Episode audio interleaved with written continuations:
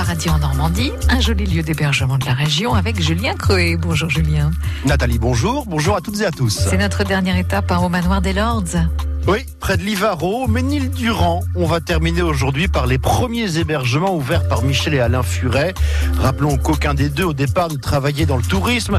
Elle était secrétaire médicale, lui artisan dans le bâtiment.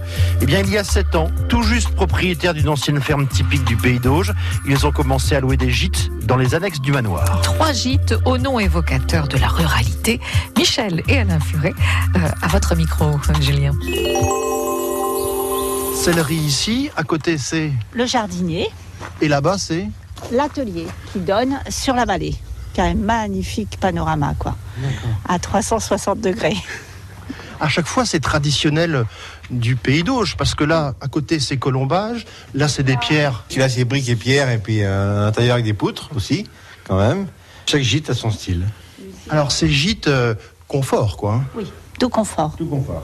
Oui, ils ont tout ce qu'il faut. Enfin, alors, euh, une cuisine équipée, aménagée, la planche, la vaisselle, bien sûr, parce que ce sont les vacances. Et dans chaque gîte, il y a quelque chose qui rappelle euh, ce qui se faisait dans ce gîte, notamment une salle de cheval. Ici, il y a deux salles de bain. Enfin, voilà. Donc, euh, on va.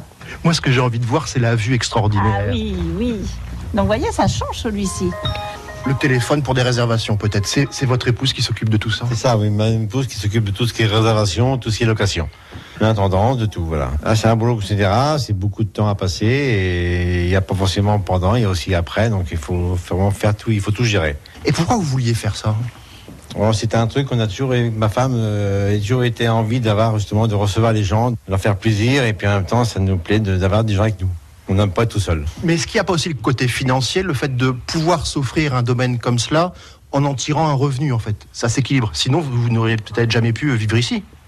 Non, c'est même pas ça. C'est vraiment le fait de, faire plaisir à nous-mêmes à la base, d'avoir ce bien-là, et en même temps faire plaisir aux gens et leur montrer que, fin compte, faut pas, c'est pas forcément les plus aisés, les plus riches qui peuvent avoir le, bonheur d'avoir à faire un repas dans un manoir un jour pour se faire plaisir.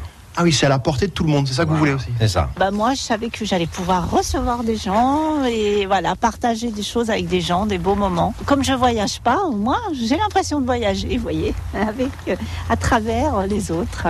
Donc voilà, le petit paradis, vous voyez, plutôt moderne. Le plus beau tableau, il est là. Il y a une immense baie. Voilà, quand vous êtes sur la terrasse, puisque chaque gîte a sa terrasse privatisée, voilà, ils ont toute la vallée, petit bois, on dira presque, avec euh, le chant des oiseaux. Voilà, ils sont en pleine nature.